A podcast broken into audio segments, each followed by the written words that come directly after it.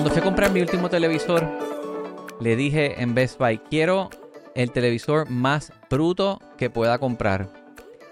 Hablamos con Wilton, el tecnético, sobre smart homes, enseres, routers, televisores y qué debes de saber antes de hacer estas inversiones. Escuchen.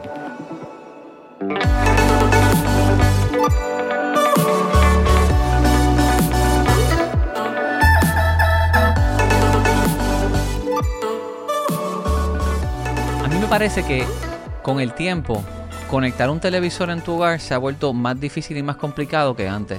Yo no sé quién se levantó para decir, quiero un televisor ultra inteligente que hacen las cosas tan inteligentes que son brutas. Me siento hoy a conversar con el técnico y emprendedor dueño de Webnéticos, Wilton. ¿Cómo estás, Wilton? Encantado de, en esta ocasión, estar pues como que frente al micrófono y no detrás de él. Wilton, vamos a hablar de consumer electronics, las casas en el hogar, las situaciones que enfrentamos las personas que nos mudamos a un hogar y, no, nadie toma en cuenta el alambrado, el network, las redes, lo que vas a tener y, y, luego te compras el televisor y maldita sea, en mi casa yo tengo un monitor de 40 pulgadas bruto. Cuando lo fui a comprar le dije en Best Buy, quiero comprar lo más, la cosa más bruta que pueda comprar. Yo solo quiero pegarle el HDMI, conectarlo a mi Apple TV o a mi Nintendo y que esa cajita me haga el trabajo. Yo no soy Jay Fonseca que necesito el lapicito para explicar. que quizás hay televisores un poco más inteligentes para unos propósitos, pero el consumidor en general no necesita cosas. Let's dumb things down. ¿Cuál es tu experiencia? Te pregunto, ¿cuándo fue que compraste ese, ese monitor que tú dices que es bruto? Hace como dos o tres años. Dos o tres años. Pues eh, eres una de las últimas personas que tuvo acceso a poder adquirir, eh, y espero que haya sido un precio razonable, una pantalla en la cual sea eso, pantalla nada más, un aparato receptor de eh, lo que tú le conectes a sus entradas físicas. Eso es lo que yo quiero. Exacto. En vez... Eso ya no se puede conseguir. es bien difícil o bien costoso. Por ejemplo, si tú fueses a comprar lo que compraste en aquel entonces, que es un monitor que es monitor, que no, no, tiene ningún tipo de forma de recibir eh, nada a menos que tú se lo conectes por medio de un cable. Estamos hablando de un LG de 43 pulgadas. Exactamente. Que, eh, cuyo costo es ronda en los 700 dólares. Eh, entonces, a un consumidor general tú le das ese consejo y tú le dices, cómprate un televisor que no tenga lo que tú dijiste. Cuando va a la tienda y pide eso, le dice, sí, te va a costar 700 dólares, pero miran a su derecha o a su izquierda y ven un televisor de 43 pulgadas en 250 dólares y dice, pero ven acá, pero, pero, pero, pero, ¿por qué este cuesta mucho más barato? Ah, bueno, porque este es smart. Y entonces tú piensas como que, pero eh, esa función adicional no la hace más caro. Y dicen, no, hay que tomar en consideración que un monitor, para aquellos puristas que están en la audiencia, eh, un monitor tiene ciertas características que hacen que funcione mejor en muchas circunstancias versus un televisor bien barato. El televisor bien barato está eh, diseñado para reproducir imágenes de la manera más aceptable posible al menor costo posible. Mientras que un monitor usualmente se conecta a una computadora eh, y un monitor, por ejemplo, de 43 pulgadas, usualmente se utiliza para trabajos creativos o de gaming, que tiene pues unos requisitos y unos, unas cosas que son muy exacto, resolución, refresh rate, cosas técnicas que este, eh, definen el desempeño de esa pantalla bajo esas circunstancias. Pero entonces tú ves un televisor del mismo tamaño de pantalla, cientos de dólares más barato, dices, no, pero, pero es que eso a mí no me hace ningún sentido, tú sabes, pues me voy con el barato. Pero realmente este es uno de esos ejemplos en los cuales tú puedes con toda confianza decir que lo barato sale caro. Porque la razón por la cual un fabricante de un equipo, de un televisor, puede venderlos tan barato es, y específicamente de los televisores smart, es porque cuando tú te llevas ese televisor barato a tu casa y lo conectas la emoción y la fiebre y, lo, te dice, ah, conectarlo al Wi-Fi o tienes atrás un puerto de red, un puerto de Ethernet, lo conectas a tu red que te provee acceso a Internet y salen los mensajes. ¿Quieres eh, eh, estas nuevas funciones fantásticas? tienes 300 canales, tienes, eh, y todo gratis, y tienes acceso a esto, y tienes YouTube, y qué sé yo qué. Y tú dices, bueno, pero, ok, pues fantástico. Y te presenta los términos y condiciones. Y en, esa en ese fine print, en esos términos y condiciones que todos aceptamos sin leer, dice que tú estás dando permiso a que tus hábitos de uso y de consumo de medios a través de este aparato van a ser reportados a eh, unas eh, instituciones, unas compañías que se van a encargar de, y tú das permiso para que se revendan. Y es ahí donde el manufacturero de un televisor de 250 pesos, que es de 42 o 43 pulgadas de pantalla, y ese mismo manufacturero hace un monitor de computadora de 43 pulgadas, pero vale 200, 300, 400 dólares más, recupera el costo y trata de buscar perder lo menos posible o no perder. Pero entonces, ven acá, porque YouTube saca mis datos. Cuando yo navego en mi laptop, ven mi comportamiento, ¿verdad? Tienen los cookies, me traquean, está bien. Hay cosas que tú das, a menos que quieras navegar en un browser como Brave, a los que no sepan, eh, o, usas el Anonymous, tú puedes protegerte un poquito, pero, pero they're tracking you. Tú lo que me dices es que el televisor entonces tiene otra persona that's making money off el tracking. Sí. Eso se llama lo, eh, lo que reciben esos datos tuyos de qué vistes, cuánto tiempo lo vistes. Que lo ven desde mi Apple TV. Apple entonces lo ve con el Apple Lo que pasa es que, ah, ok, está lo que se conoce como First Party Trackers y Third Party Trackers. El televisor se está, te está puteando con cuánto third party. Bien brutal. Okay. Bien brutal. Porque eh, ellos están double, triple, quadruple dipping. En el cual tu data se la venden a múltiples data brokers. Y entonces es ahí donde esos data brokers, por ejemplo, toda esta cuestión de TikTok, ay no, que los chinos, que sí, que sí, que si están haciendo. Loco, si alguien quiere saber algo de ti específico, lo único que tiene que hacer es ir a los data brokers. Ah, eh, un dólar cincuenta centavos por los hábitos de Giancarlo del 2022. Y ya. Ya. Porque tú estás dando. Cuando tú aceptas los términos y condiciones de esos servicios que supuestamente son gratis, tú básicamente estás diciendo, ok, pues entonces... Todos estos Smart TV están todos, todos, todo. Vicio, eh, Sony, todo lo que es Smart, Samsung, LG, este, eh, eh, Toshiba. No tengo ni uno de esos. Yo no tengo televisor. Yo lo que tengo es un monitor bruto. Ahora, interesante que, que expones esto, la gente no lo piensa. By the way, los software developers de estos sistemas de televisores no son del calibre de un Apple con la misma seguridad. Definitivamente que no. Eh, esos datos que están ahí, si algo está expuesto, propenso a un data breach, es eso.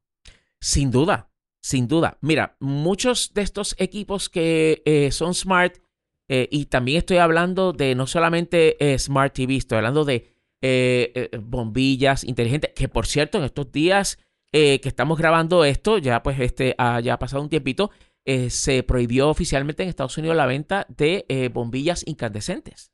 Ahora todo tiene que ser LED, fluorescente, pero no puede ser incandescente, excepto ciertos equipos que todavía lo permite, como las luces de los semáforos, pero este, ya eso no se puede. Pero las bombillas inteligentes y todo eso está hecho por software, pues de lo...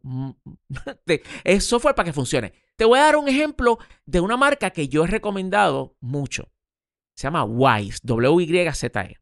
Wise hace una este, línea de cámaras de seguridad y un montón de equipos que son inteligentes.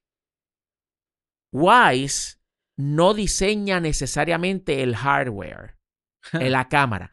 Wise va a China, ve lo que hay y decide, ah, ok, yo quiero esta, esto, esto, esto, y ellos hacen el software. Y ahí es donde está la diferencia. Entonces, eh, pero ese no es el caso de la gran mayoría de los equipos inteligentes que tú compras en tu casa. Y es entonces donde cuando tú le das paso y compras un equipo barato o un, o un televisor de estos inteligentes y tú lo conectas a tu red, literalmente tú estás abriendo una puerta para que si ese software no está debidamente actualizado, está bien hecho, etcétera, por ahí se te puede meter. Y a mí me gusta utilizar la analogía de una puerta, porque se entiende mejor. Cuando tú conectas algo a tu red, y de hecho, sabes más de eso que yo, eh, tú, si esa conexión adicional no es segura, pues básicamente tú estás abriendo una vulnerabilidad a tu red. Y eso pasa con estos televisores baratos y con estas cosas baratas que conectamos, llevamos a nuestra casa pensando que estamos resolviendo el gran, gran problema y posiblemente nos estamos creando uno nuevo. Wilton, yo a todo el mundo les recomiendo compren el televisor más bruto posible y péguenle un Apple TV. Si quieres estar seguro, esa es la manera. Y una cosa de resolver ese problema, porque sabemos de que muchas veces no hay opción, a lo mejor estamos buscando un televisor bien grande y lo único que hay smart es esto, bien sencillo. Así tú, lo resuelves. Cuando prendas el televisor, no lo conectes a tu red. Niégale esa, esa, eh, esa habilidad de conectarse a la red. No acepte ninguno términos y condiciones. Tú simplemente conéctate, conectarle un Apple TV, este, puedes conectarle un Roku, cosas que, las, que tú sabes que las mantienen al día y que es del interés del fabricante que eso esté al día. Porque si no, pierden. Y en el top... el Ethernet. este, el Ethernet. Este, y en el tope de esa lista, pues está Apple, que sabemos que, digo, claro está, ellos no son. No son santos, pero, pero, es, lo, es lo menos malo. Exactamente. Es lo menos malo. Así que comprar el televisor, fantástico, el que tú quieras, te salió barato, súper, pero no lo conectas a internet. Y vamos a hablar entonces de la conexión. Te mudas a una casa, seguramente el desarrollador que hizo la vivienda pensó en la cablería para hacer la... la... O seguro que no.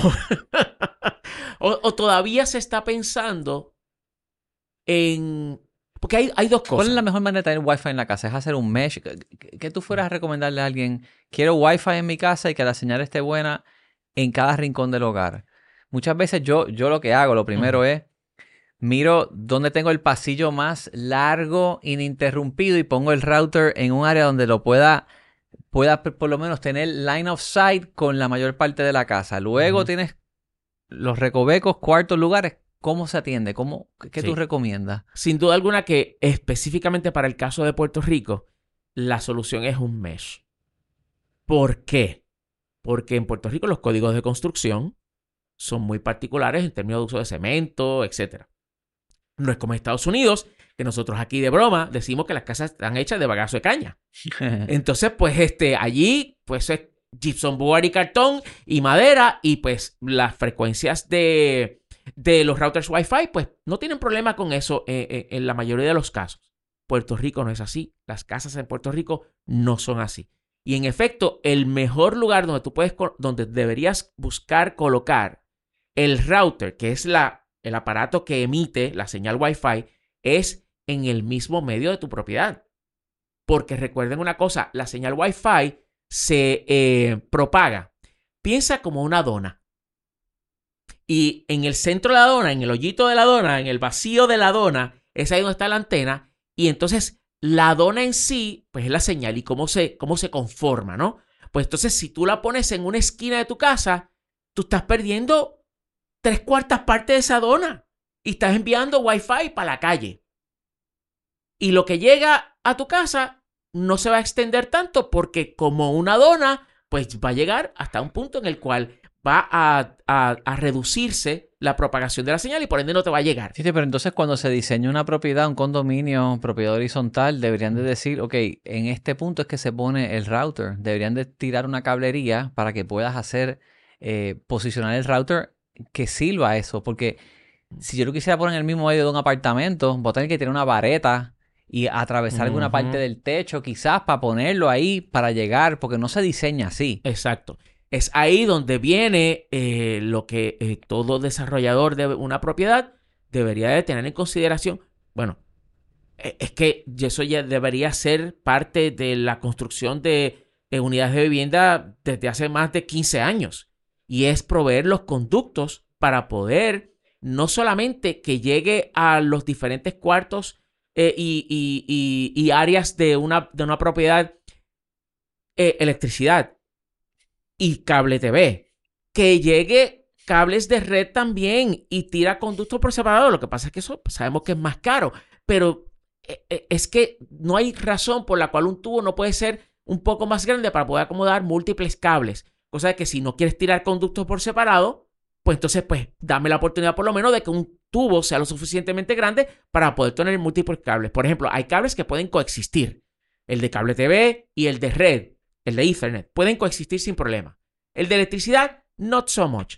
Eh, además de que eso violaría códigos y, eso, pero este, a través de un conducto en el cual yo pueda llegar a cada espacio de la casa con un cable de red, me permite entonces eh, utilizar o instalar en mi casa el mejor método para yo tener Wi-Fi, que es vía mesh, en el cual yo tengo diferentes equipos repartidos en diferentes puntos que actúan como eh, eh, puntos de emisión de la red Wi-Fi en conjunto con la principal. Y tu equipo, para tu equipo, para tu celular, para tu computadora, es una sola red. Pero realmente son pues múltiples equipos emitiendo esa señal. Entonces, el que puedas llegar con un cable de red hasta el cuarto del segundo piso o hasta el family o lo que sea, permite poner el router donde debería de ir para cubrir el centro de la casa. Y entonces esos puntos remotos se cubren con el mesh.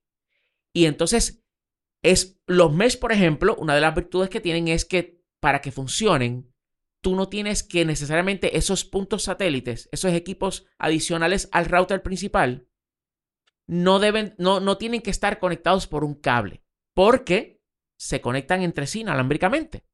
El problema con eso, y mm. particularmente en Puerto Rico, es que entonces no tienes la libertad de poner esos eh, eh, satélites del mesh donde los necesitas porque si te vas muy lejos del router, no sé, y el router no está en el mismo medio de la casa, está en una esquina, porque ahí fue que el desarrollador dijo o entendió que la entrada de el, el cable de tu proveedor correcto. es donde llega, pues entonces te chavaste.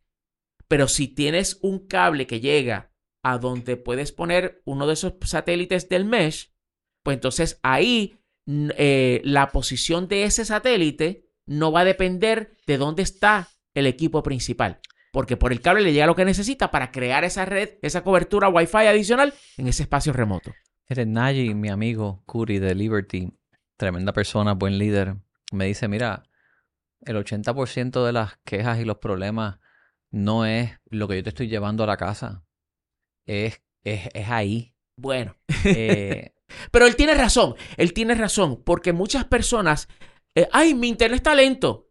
Y no sabe, y si miras este, el indicador de Wi-Fi está en una barra o en casi nada. Eh, y eso, pues obviamente, una cosa importante que quiero aprovechar para mencionar. ¿Por qué un, un Wi-Fi se pone lento? Y bueno, están los casos extremos, como por ejemplo que el microondas de tu casa tenga un problema y cuando lo prende, pues obviamente interfiere con la, la señal del Wi-Fi pero muchas veces es por el posicionamiento. Y otra cosa también es que tenemos que entender que al igual que en la velocidad de conexión de quien te provee el servicio de Internet en tu casa ha evolucionado, pues ya nadie, bueno, yo espero que nadie esté ofreciendo todavía 5 megas a tu casa porque hello. No. Pero te sorprenderías en la isla. Este, pero eh, con esa evolución, pues también los equipos que hacen la red Wi-Fi, crean una red Wi-Fi y los equipos que reciben se conectan a esa red Wi-Fi también han evolucionado. Entonces, ¿qué pasa? Que, por ejemplo, si tú eh, te llega un flyer al buzón diciéndote de que compañía X ahora te ofrece un gigabit para tu casa. Y dices, bueno, y, y, te das cuenta de que el pago es lo mismo que estabas pagando o un poquito más. Decides cogerlo. Decides acogerte a un gigabit.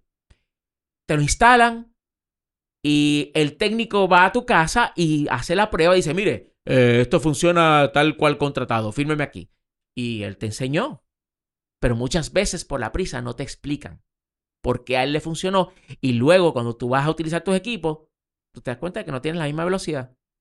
Dice, pero ¿qué pasó aquí? Llamas a la compañía, que es lo que dicen allí. Llamas a la compañía. Ah, yo no tengo internet. Y lo que pasa es lo siguiente. El el, router que instaló la compañía tal vez es de última generación, pero tus equipos no lo son.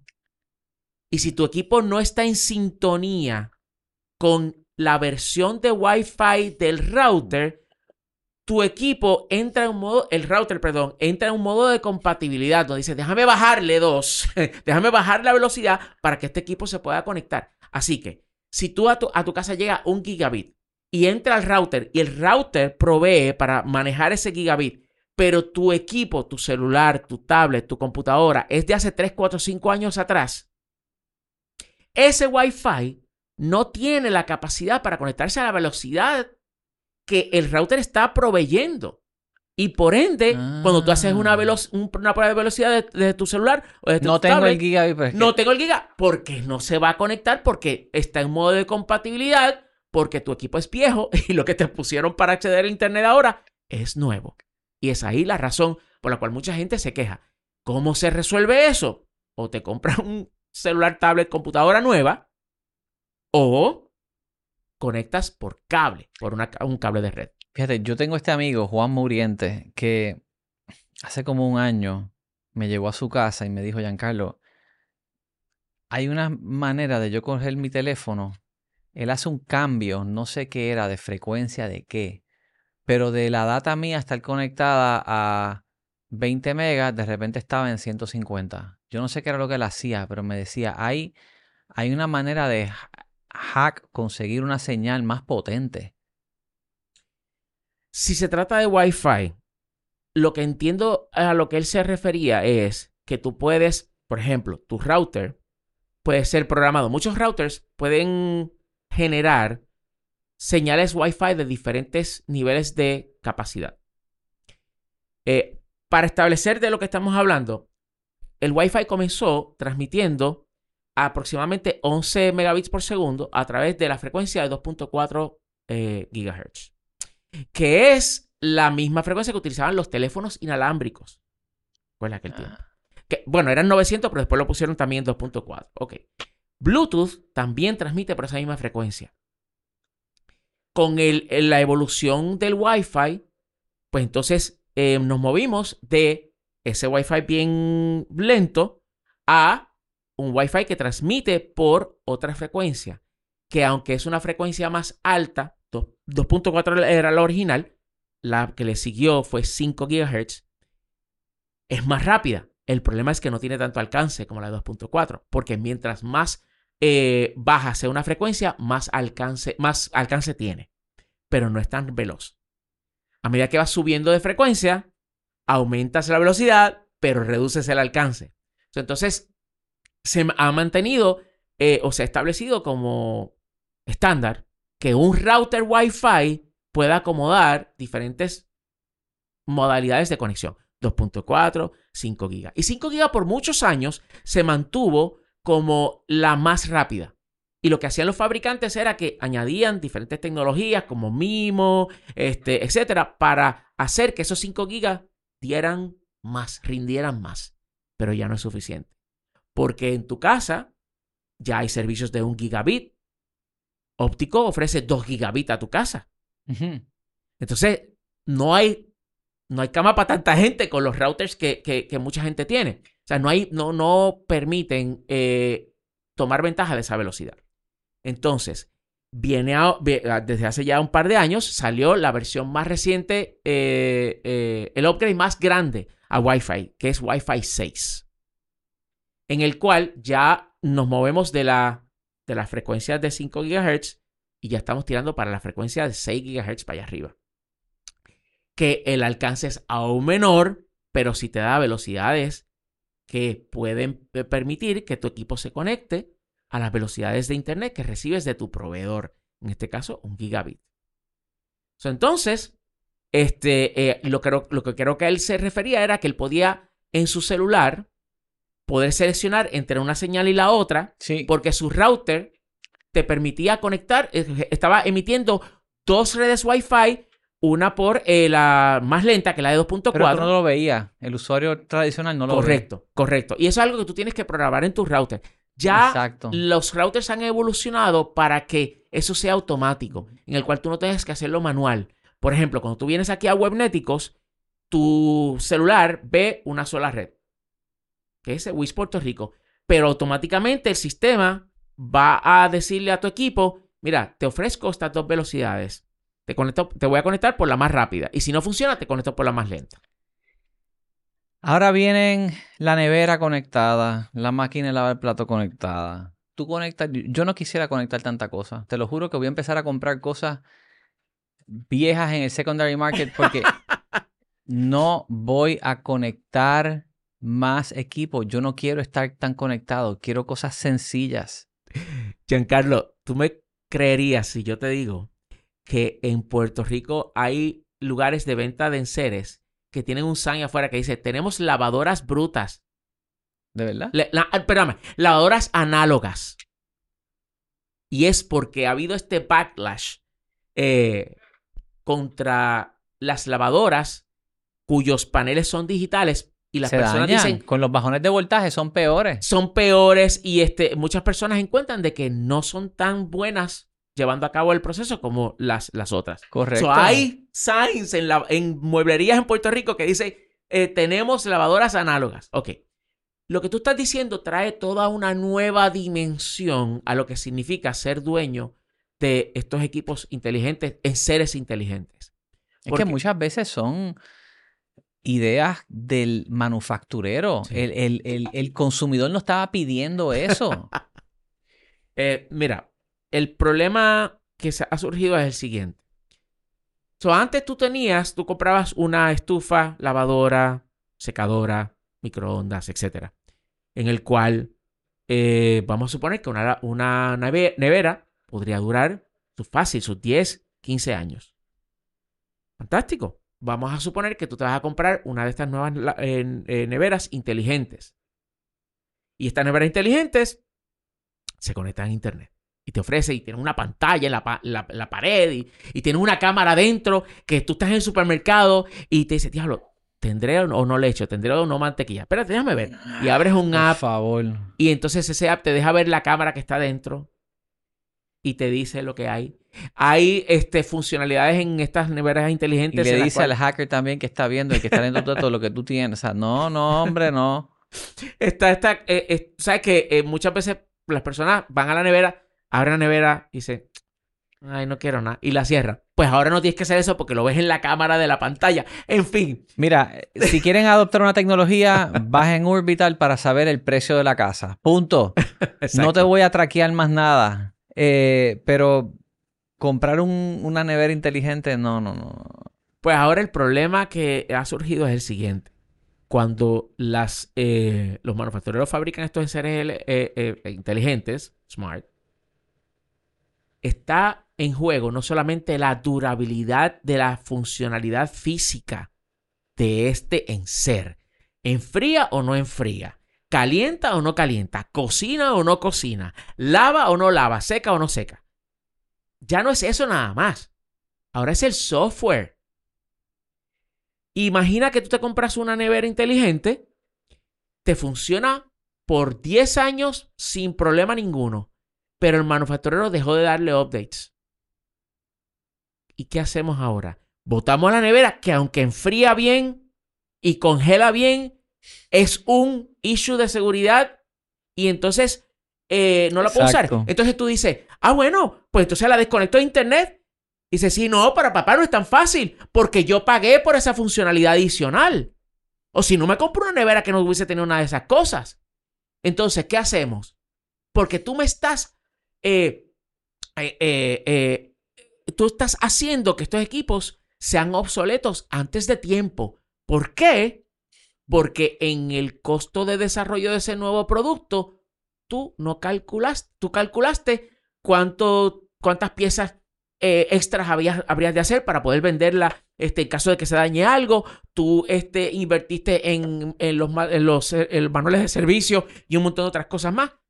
Pero no pensaste en cuánto te iba a costar a ti mantener este software actualizado, al menos por el 75%, sino por el 100% de la life expectancy, de la duración, de la funcionalidad física de esa lavadora, de esa secadora. Entonces, ¿qué voy a hacer? Porque tú no le das update al software, yo tengo que dejar de utilizar por lo que yo pagué. Y la industria está tratando de llegar a un consenso en el cual se comprometen y tienen que incluir en su costo de, de producción, de desarrollo, en el cual se comprometan a una cantidad estándar de tiempo en el cual van a actualizar el software de todos esos equipos smart que están vendiendo. Y están en eso ahora. ¿Sabes que hoy día se venden más vinil que nunca antes? O sea, ha tenido un, Y el cassette también. Pienso que lo mismo va a pasar con las neveras y los televisores. Dale tiempo, pero va a venir una marca que va a hacer las cosas dumb it back down. Eso va a pasar. Y eso, es, eso va a ser una gran oportunidad de mercado para quien lo haga. Eh, tienen el primer cliente.